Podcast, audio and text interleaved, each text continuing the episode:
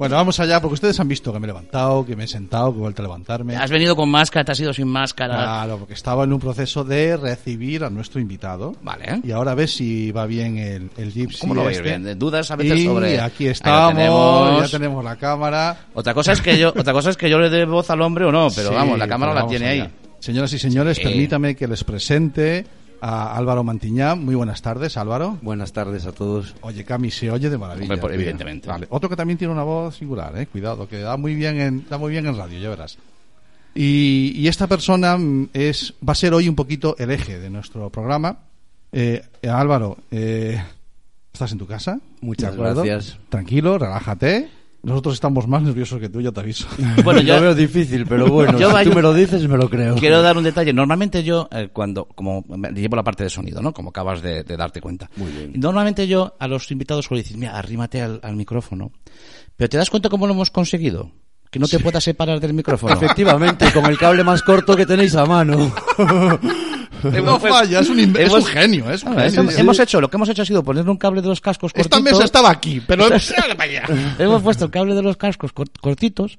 No sé, tiene que estar arriba, porque es que si no, me- falla, me- no se falla. lleva toda la parte del sonido. Si te levantas ahora mismo, te llevas todo el sonido y se Pues todo. descuida, descuida que no me daré ningún salto ni saldré corriendo en ningún momento. Estamos Vale, en tus manos, más bien en tus orejas ahora mismo. Bueno, Álvaro Mantiñán eh, es una persona muy singular. Para mí ha sido de las personas, eh, bueno, de esos momentos, boom, wow, que tienes en tu vida. Y yo lo he tenido contigo hace, hace unos días, ¿de acuerdo? Yo mm, me gustaría presentarla a todo el mundo. Eh, Yo tenía una sección que luego ya la contaré, ¿vale? Yo tenía mi historia, pero estaba- estoy contigo. Me paso del guion, porque ahora me- lo que me interesa es parece perfecto. charlar contigo un ratito, ¿vale? Y, y si, te, te- si te parece bien, eh, y si no me dices que no y no pasa nada, me gustaría eh, explicar cómo nos, cono- cómo nos hemos conocido. Y de paso te presento. Muy bien. Vale, Venga, pues cuéntanos, no tenemos, no tenemos música para esta sección, le pongo una música para esta sección. ¿Tienes algo? No, pon lo que Sí, quieras, eh, si quieras. puede, se pone una música para la sección. Ahí, pues ahí. ¿Qué, se- qué se le ocurrirá a este hombre? Vale, me gusta. Bien. Eh, En Atlantics Asociación Cosas de la vida. Vale, un mundo este chaval. Vamos allá. Pues efectivamente, eh, Álvaro Mantiñán, escritor y poeta. Yo creo que mm, escritor-poeta. Yo creo que con decir poeta es suficiente. ¿Sí o no? Bueno, por el momento la verdad es que poeta, la poesía es lo que más he escrito. Vale. En estos momentos estoy trabajando en lo que sería una historia para una primera novela. Estoy Ah. haciendo esquemas ya, porque considero que tengo una historia pues lo suficientemente interesante como para poder contarla. Lo que pasa es que eso requiere mucho más trabajo que la poesía, que es algo que te viene directamente del corazón, pasa por la cabeza, por los dedos de los pies y llega a los dedos de las manos y al papel. A veces ya ni mucho por la cabeza pasa, ¿no? A veces directamente del Exactamente, corazón, ¿no? Va cabeza directamente. No pasa muy a menudo. A veces no pasa ni más- por ahí. Sin embargo, una novela sí que tiene que pararse en la cabeza, ¿no? Efectivamente, tienes que hacer muchos esquemas previos para ver en qué punto de vista la vas a enfocar, en qué persona la vas a contar, en qué momento del tiempo, si vas a hacer retrocesos al pasado. Claro. Tienes que o sea, que eso, eso que se habla de tantas veces de eh, el mal del, de la página en blanco, ¿no? Todo esto Ese es, miedo, un poco, es un poco mito, porque tú ya antes de escribir una novela tienes que haber escrito mucho ya, ¿no? Efectivamente. Tienes que haber preparado mucho, ¿no? Tienes que cocinar todo muy a fondo antes de llevártelo a la boca. Vale. Efectivamente, eh, bueno, pues eh, vengo que es una persona que le encanta, que tiene un proyecto detrás y tiene mucho trabajo detrás, Álvaro, ¿vale? Pero me llamó mucho la atención. En este programa solemos hablar de educación, de tecnología. Los Lo jóvenes, sé, los consta. jóvenes son, gracias. Los jóvenes son un elemento muy importante en, el- en nuestro, en nuestro programa. Y, y hoy posiblemente mm, vas a ser tú el perfil menos tecnológico que pasa por, por nuestro programa, casi 100 programas que llevamos, pero sin embargo creo que eres de los más importantes que van a pasar por aquí. Porque dijiste una frase y es que y, y que fue fue tal cual, o sea, yo creo que tengo mucho que decirle a los a los chavales jóvenes, ¿no? Sí. Bien. Eh, ¿Cómo conocí yo a Álvaro? Pues Álvaro vive aquí en Coruña, igual que nosotros, Efectivamente. y yo venía hacia el estudio por una de las calles eh, eh, colindantes aquí a Juan Flores, donde estamos ahora. En este estudio aún no le hemos puesto nombre. ¿No? Pro- Próximamente. Y, y, y me encontré con alguien, me entraste, me dijiste, perdona, ¿tienes un minuto? Eh, Álvaro venía andando en camiseta, era un buen día, hacía calor, yo iba con mi abrigo y mi sombrero habitual, Muy iba pasando elegante. calor, bueno, a mi puñetera bola. Y, y tú ibas en tu camiseta cargando con la misma mochila con la que has venido hoy. Efectivamente. Y, y res- a ver, yo en mi época juvenil, yo también he, yo he vendido libros en Sí. ediciones Hércules aquí en, en Coruña, no me veía, no Sí, era lo muy mío. bien. Pero es que tú ibas vendiendo tu libro por la calle. Efectivamente. Tú sí. tienes esa. eh, ¿Has traído, una- has traído un ejemplar? Tengo por un aquí un caso? ejemplar ¿Sí? del libro, ah, pues sí. enséñalo, por favor. eh. Ese, esos ecos, ecos perdidos de rimas encontradas. Gracias. Eh, que, que tú te has autoproducido. Tú te has autoeditado. Mira cómo Sí, empieza a aparecer lo tecnológico ya por aquí, sin querer, ¿vale? Y, y que estás vendiendo por la calle. Sí, señor. Con la ayuda de mi mujer, a la cual tengo que agradecerle mucho en este aspecto. Fantástico. Bueno. O sea, Eh, cierras, cierras prácticamente todos los palos, ¿no? Desde que ese libro, que son poemas, Es un poemario. es un poemario, desde que ese libro está en tu corazón, ese libro nace en tu corazón Efectivamente. y muy has- bien lo has acompañado en todos los procesos del, del libro, ¿no? Te has- En todo el proceso. No ha habido ningún momento en que no lo dejaras de tu mano, ¿no? Es como un Desde la niño, gestación como un niño pequeño, todo el momento hasta que lo entregas e incluso le miras a los ojos a la persona, persona que lo la- entregas, ¿no? Efectivamente, sí. Lo entrego yo personalmente a la persona y que es con la mayor esperanza de que ante todo lo disfrute ese libro. Que lo disfrute y que pueda sacar a lo mejor algo de provecho para sí misma. Ya sería demasiado, eso ya es un poco pretencioso, pero bueno, a veces sucede también con algunos libros. Y bueno, la verdad es que esto comenzó, comencé a escribir ya hace unos cuantos años. Primero un día, los primeros poemas que escribí fue muy curioso, porque iba a la playa de Santa Cristina y para no aburrirme, como soy un chico bastante inquieto, pues dije, ¿qué voy a hacer para estar sentado tantas horas al sol? Me bajé un cuadernito y un bolígrafo y escribí tres o cuatro de los poemas que aparecen en este libro.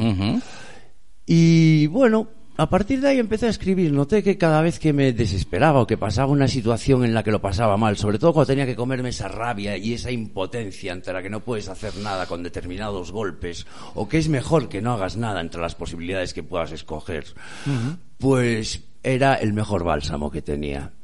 Entonces ahí fui plasmando desde sentimientos, emociones, reflexiones, ya sean de que pues algo que te indigna, algo que te causa mucha felicidad, personajes inventados, eh, fantásticos, reales, todos, hasta los más fantásticos llevan una parte de ti, por supuesto. Vale. Claro, pero eso son anotaciones Hmm. eh, en forma de, de poema que tú vas haciendo en, en una libreta, ¿no? Que Sí, tú nos dices. efectivamente.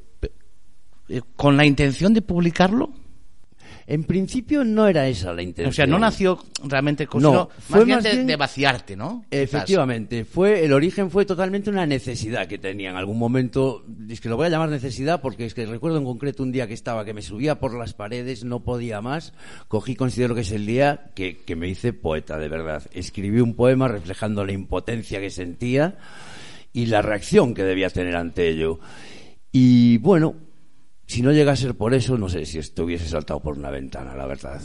Entonces, al día siguiente, noté que tenía muchas más cosas dentro de mí que, tenía que sacar y empecé a escribirlas, pues intentando cuidar el estilo, la elegancia, la forma de, de hacerlo comprensible para la gente, en, en lo más posible. Y llegó un momento que, bueno, como todos sabemos que la vida da muchos altos y bajos, y yo la verdad mi carrera profesional la comencé siendo muy mal estudiante, que es una cosa que no le aconsejo a nadie que va- tome ese camino. Vamos, Aquí- pri- pri- primera pullita para los más jóvenes. No, no. Aprovechar el tiempo de la ESO. Atento, Efectivamente. Atento, no, pero yo te quiero hacer una, una puntualización.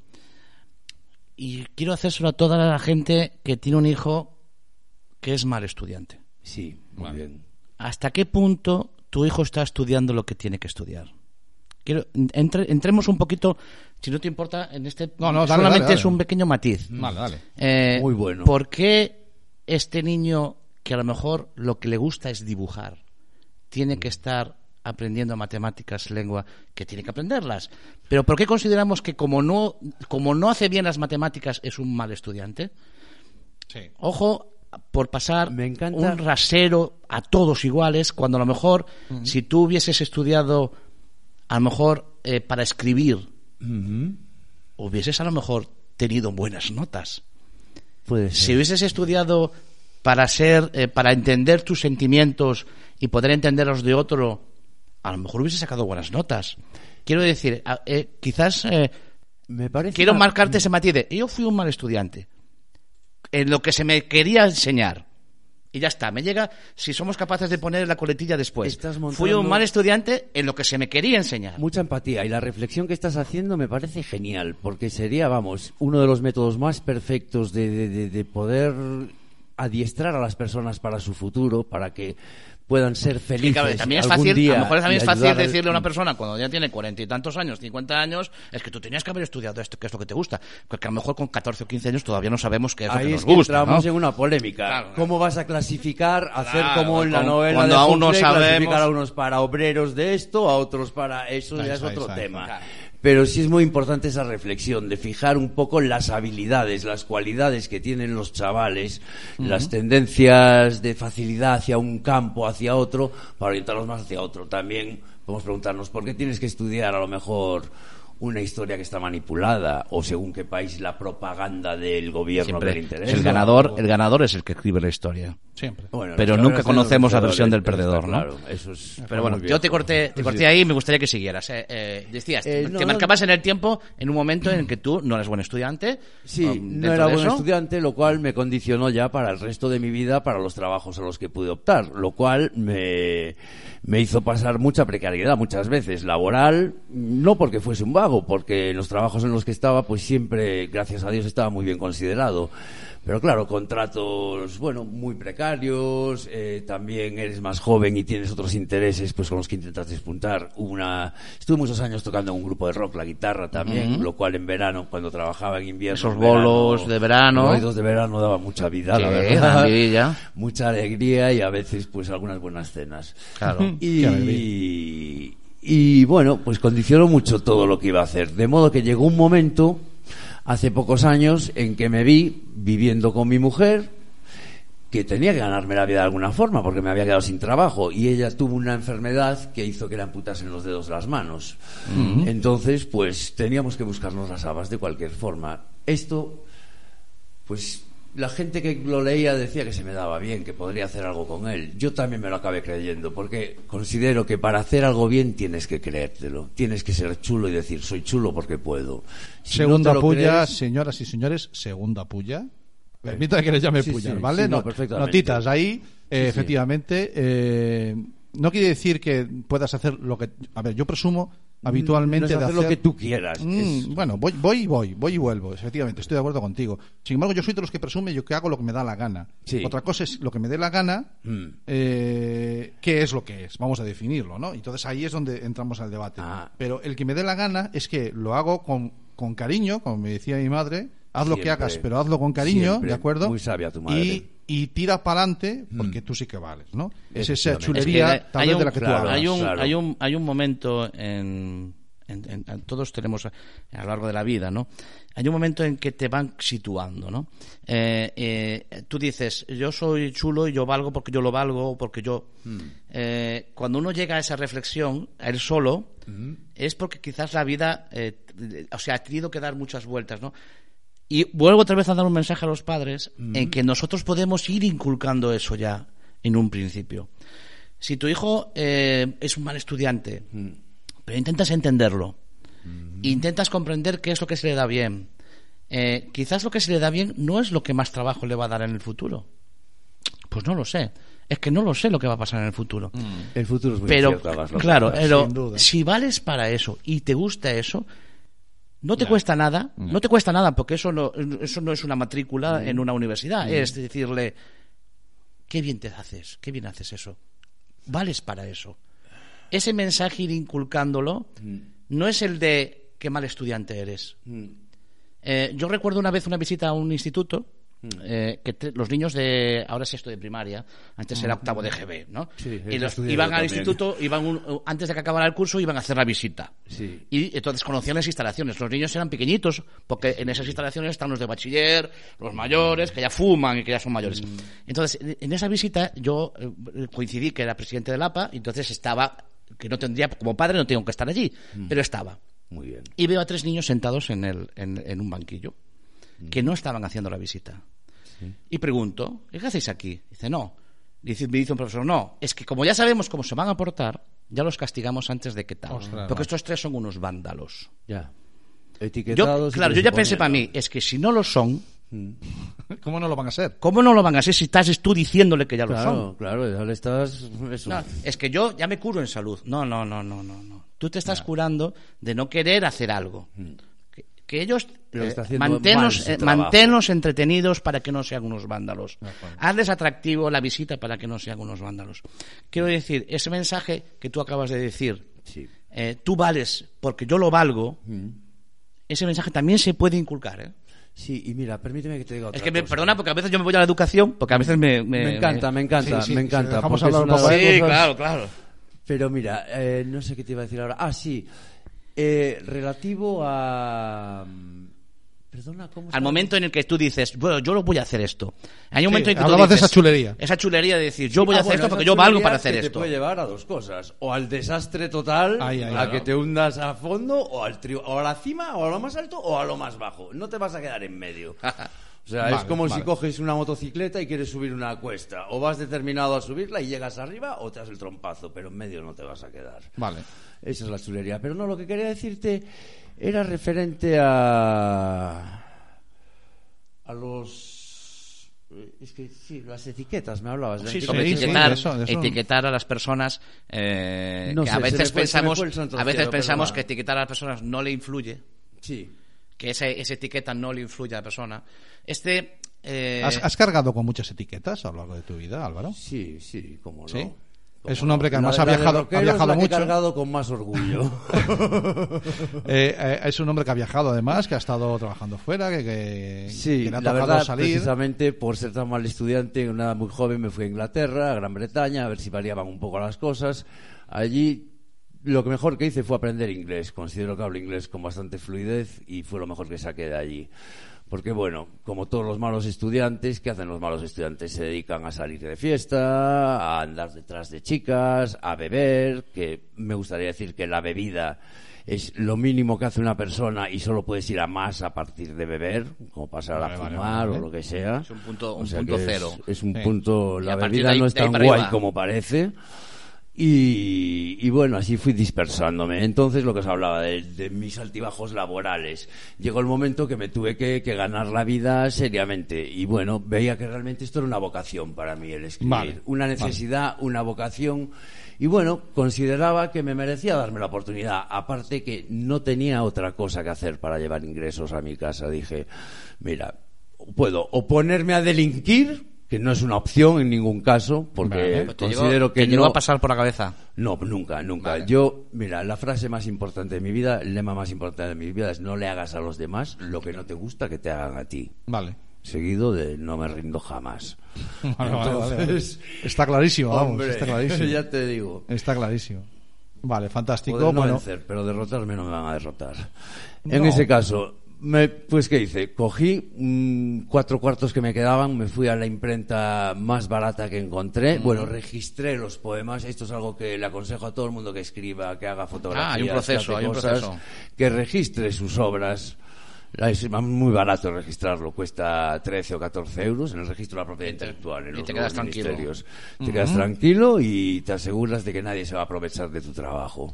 Perfecto. Porque esto, a fin de cuentas, hay mucho trabajo detrás de, de un libro, de, cual, de vuestro programa, de cualquier cosa. Claro. Y, y No, mucho, detrás y de este amor programa- también, ¿verdad? Sí, detrás de, esta, detrás de este programa hay poco trabajo. ¿eh? Aquí lo que hay es café, que no te he ofrecido, luego te ofrezco un café si quieres. A lo que hay es café, porque si no hay café no funcionamos. Muy pero va, poco trabajo hay. Eh, Álvaro, mm, he estado hojeando el, el ejemplar que tengo de tu libro Sí. eh, y lo veo muy variado, ¿de acuerdo? O sea, mm, evidentemente refleja, pues, pues como todas las obras, mucho de ti, seguramente. Y además lo, lo acabas de decir aquí hoy. Pero eh, cuando lo enmaquetaste y Sí. juntaste todo en un libro, ¿estabas pensando en algún perfil de- de- de lector? En absoluto. No pensaba para nada en quién lo iba a leer, qué tipo de persona lo iba a leer. Escribía lo que yo sentía que tenía que decir y ahí lo dejaba para quien quisiera escucharlo. Vale, vale, vale, perfecto. Ese era lo que yo quería que dejara O sea, no Sí. buscabas en ningún Pero- momento esto, esto, esto mejor para, para gente. No, no, en ningún momento pensabas en quién lo iba a leer. No, no, no, no, no, no. Pensabas- Hombre, hay, hay algún, algún, alguna pullita, como bien dijiste antes, que puede ir dirigida a una determinada persona en particular. Es que estoy pensando en un poema que se llama Guerra Civil, que viene a decir que dejemos en paz ya descansar la guerra civil de una vez. Sí. Muy porque bien. se sigue hablando de ella y tal, y ya como, si me permitís, son dos versos, como dice. No, no, Sí, fa- faltaría más. De hecho, yo, yo antes de que acabara quería, quería, te iba a decir si te atrevías, porque no todo el mundo se atreve. Ah, por eh, supuesto, claro, claro, si te atrevías, pero bueno, si, te, que sí. si tú ya le das para adelante. Nada más que Espera, despiadado pasado, que nos condena un presente de rencor y venganza, perpetuando un conflicto que ni siquiera es nuestro. Ni siquiera es nuestro ya, lo zanjaron nuestros abuelos. Y probablemente con mucho más valor y mucho más perdón y mucha más comprensión por sus por sus vecinos de lo que lo haríamos nosotros a día de hoy. O Mm. Ya. sea que deberíamos Sí, pasar estoy página y eso. el Realmente, no me importa, realmente date cuenta que estamos hablando que nosotros mm, muchas veces pensamos en nuestros, eh, mi hermano y yo somos eh, eh, padres de adolescentes. Sí. Eh, eh, son chavales que es que lo de la guerra civil les queda muy lejos. Sí, por Para ellos sí que ya está totalmente Eso, olvidado. eso es más bien para. se lo lo que están se queriendo recordar, pero realmente ellos Hmm. recibir Les suena civil. chino y- suena a guerra mundial Sí. siglo XX Y me alegro de que Bueno, les suene a eso. es así es que es así Mm, de Pero todas- bueno, esos- o sea, Hay- hay tiene, la- intereses tiene los días los contados entre, com- entre comillas Dios te oiga. yo creo que sí yo creo que sí porque creo que esto, esta generación que viene eh, a pesar de que hay adultos que pretenden que las cosas sigan igual Sí. hay cosas que van a tener que cambiar porque Ojalá ellos sea así. porque ellos ellos vienen diferentes o sea son Ojalá sea diferentes así. y van a tener que cambiar Se- hay gente que se empeña en que las cosas sigan igual hay mucha gente que se empeña en que las cosas sigan igual Igual que se empeñan en que hay gente que, que pierda la juventud estúpidamente para no hacer que Sí, cambien las cosas. O sea, hay muchas estrategias Pero para yo tengo esperanzas, yo igual. eh, sinceramente tengo esperanzas en que en que los chavales los chavales a- a- hay evidentemente como todas las generaciones Mm. vale hay una parte que, que- que viene de una manera y otra parte que viene de Mm. otra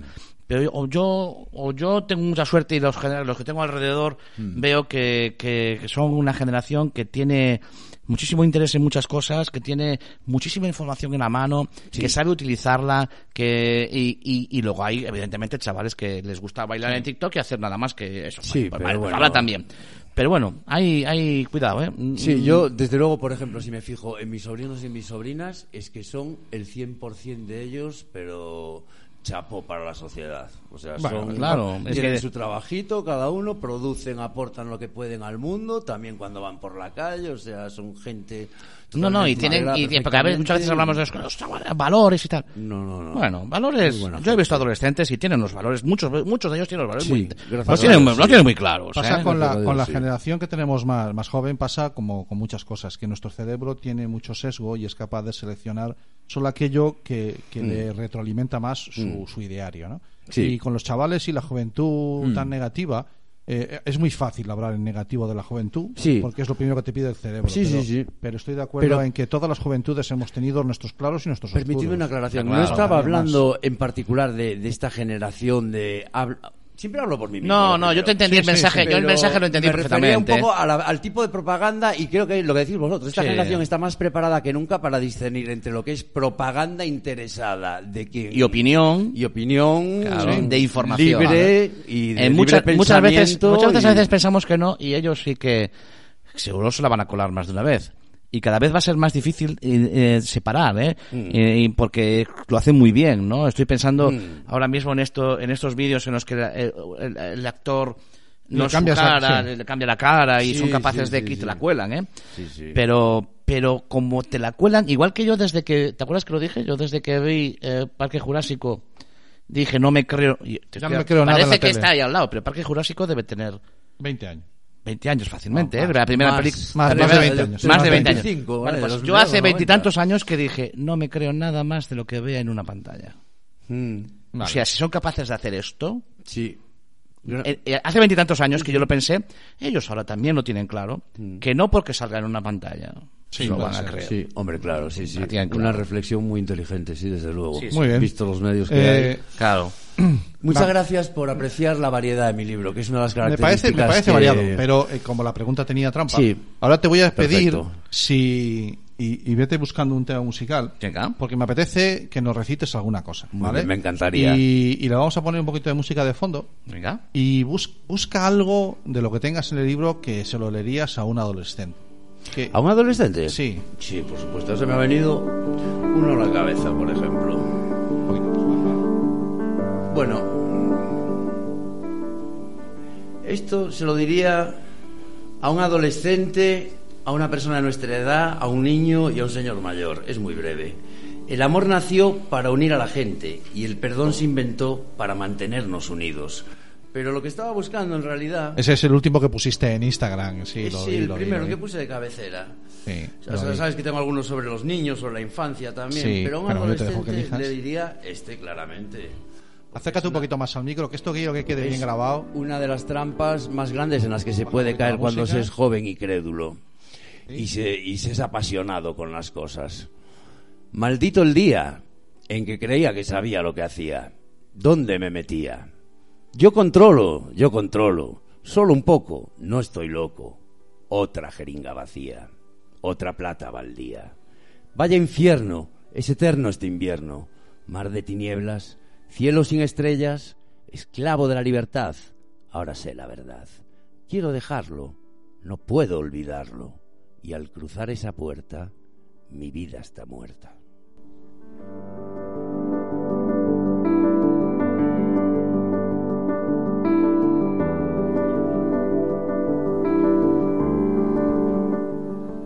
Fantástico. Pues eh, son de las pullas que llegan al corazón. ¿Mm? Yo hoy podía haber empleado la palabra consejos, pero conociéndote un poquitín, sabía que la palabra pullas iba a venir más a juego. Muy bien, Y, y me apetecía y me apetecía mucho. Eh, Álvaro Mantiñán, búsquenlo en, en Instagram. Tiene el problema que tenemos, iba a decir los españoles, pero sobre todo los gallegos, que Internet lo de la ñ lo lleva fatal. Sí. y entonces era Álvaro Mantinán en todos lados. Pero, pero búsquenlo, búsquenlo en Instagram. Es un hombre que perfil de redes sociales solo tiene Instagram, ¿de acuerdo? Y, y si quieren que les haga llegar el libro, pónganse en contacto con él, que seguramente A través de la Instagram, manera. por favor. Y, y si no, pónganse en contacto con nosotros, que le mandamos el mensaje. Sí, él, sin no ningún problema. Muchísimas gracias. sois Pero, pero nada, ha sido, eh, ha sido un placer porque me apetecía que charlar un ratito contigo, conocerte un poquito más, porque eres un, creo que un ejemplo de valentía, ¿de Muchas acuerdo? gracias. Eh, porque es que echarse a la calle así, como te Iniciativa. El hambre hace valiente a cualquier hombre. Ojo, ojo a la frase, ¿eh? El hambre Sí, hace valientes. otra pollita más. El hambre, el hambre Ah, genera claro valientes. sí. Os pediría un último favor, ya que estamos aquí enrollados. Y Dime. es que si me dejaseis leer un par de versos que escribí para mi mujer un día. Ah, Claro, por supuesto. Espera un poquito, vamos a cambiar. Pero Vamos a que- hacer lo mismo que antes, ¿te Ah, parece? eh? genial. Porque luego te edito lo- los fragmentos estos y te los paso Me y te los paso separados. Vale, pues vamos a, vamos allá, así te queda, te queda una grabación chula. Tú- el tuyo y el mío lo voy a bajar, ¿vale? Para que no puedas hablar. Y que mira, Vale. que vosotros dos que estáis casados también, porque lo Sí, estáis, sí. Sí. pues podríais quedaros con la copla y recitársela a vuestra mujer también, que seguro le gustaría oírla. Vale, de acuerdo. Dice así. Espera un poquito. Espera, espera un segundito que vamos a ponerlo a grabar. Te doy la señal si me estás pendiente. sentís por ellas. Ok, vamos allá. Eres la mejor pareja que jamás he tenido, la mejor compañía de la que he disfrutado, la mejor amiga que he conocido, la mejor amante que me ha besado.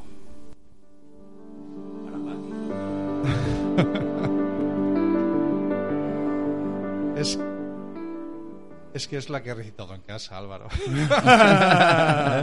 Bueno, de- de- es te, la- te- te puedo decir sí. que en, la- en las redes nos estaban pidiendo, aquí nos estaban pidiendo en Sí, Facebook un, bis. Querían un bis. Dice, gracias, iba a pedir un bis. O sea que Iba a pedir un bis. la gente sí. ya lo, ya lo, Vale. ya lo pedía. Gracias. De acuerdo. Bueno, pues eh, Álvaro, eh, te dan aplausos en, en Facebook. Muchas Eh, gracias a todo no, el mundo. No, gra- y gracias, gracias a ti. la gente que me ha apoyado a lo largo de este mes comprando este libro, que hay gente muy maja en esta ciudad. Me gustaría agradecer a toda la Coruña lo bien que nos trata. Bueno, para nosotros eh, eh, era, era sencillamente traer aquí a la palestra, a, a nuestro rinconcito, a nuestro, a nuestro estudio, eh, a nuestros micros, una, un, un ejemplo, ¿no? Porque es que mm, eh, por aquí han pasado muchas personas, y ya te lo he dicho, y algunos están muy orgullosos de, de que hayan pasado y, y- y van a seguir pasando, luego al final del programa lo comentamos, gente que tiene, y puedo decirlo, más de un millón de seguidores en YouTube y se van a sentar aquí, pero eh, no es lo que buscamos. Sí, eso también lo buscamos, ¿vale? Yo lo que busco es presentar referentes. No, y, ¿De y acuerdo? de, de hecho el otro día teníamos una conversación, Santi y yo, porque esto va cogiendo forma, Internet tu color favorito, y parece que va cogiendo eh, algo de, de alas. Me alegro. Este tipo de cosas es la que buscamos, que tenemos que tener presentes los pies en el suelo. Claro, claro, claro. Y Álvaro Mantillán mm, puede tener muchas cosas, pero tiene los pies en el suelo. Sí, sin duda. sí, sí, no hay Y, entonces es- eres, de aquí y nosotros somos un programa de aquí y tiene que salirlo de aquí.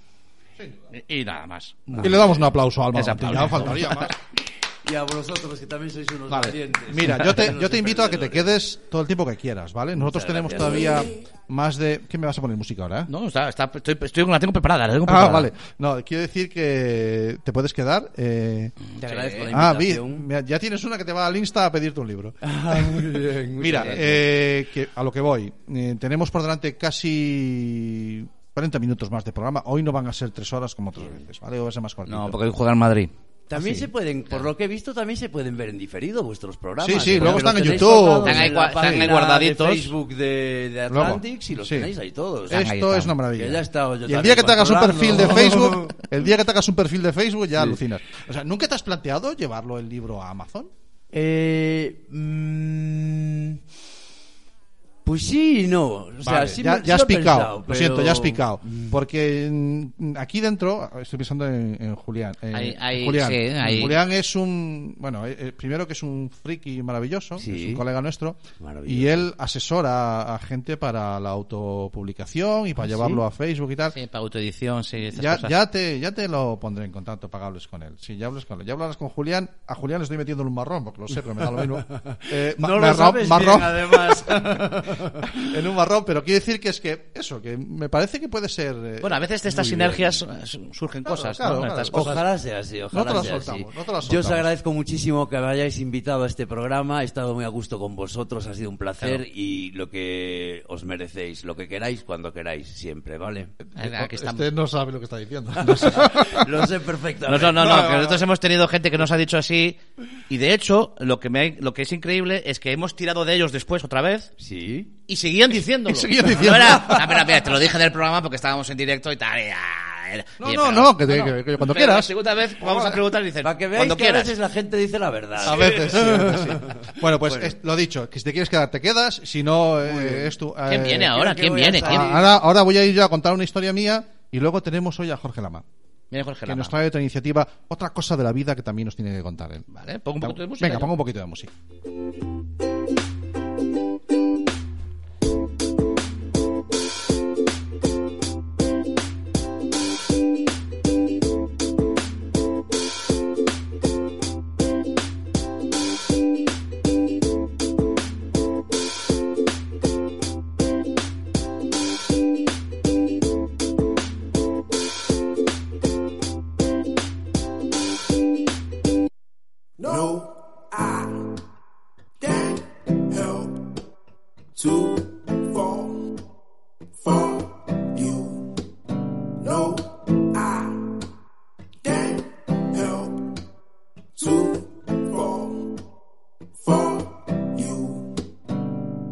When I'm down, I think of you. When I'm high, it's cause of you. Is it cause you make me feel so good? You make me got a special kind of hue. Got a special. It's the little things you do. Little things like the way you tie your shoes. You tie your shoes. Turn me to a fool. Turn me to. You don't make me lose my cool. No, lose my cool. Yeah.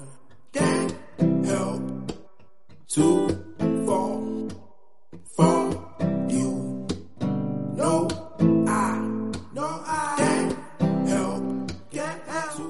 Eh, Santi va despidiendo a, despidiendo a Álvaro. Eh, yo ya visteis que hubo un lapsus en que casi me pongo yo la, la mascarilla, me pongo la mascarilla porque iba a salir, pero claro, como tampoco se le puede dar la mano, porque con el COVID y esto no se le puede dar la mano, pues es una despedida un poco fría. Pero bueno, nos hemos despedido de Álvaro y dentro de una cancioncilla eh, volvemos con, con más internet tu color favorito.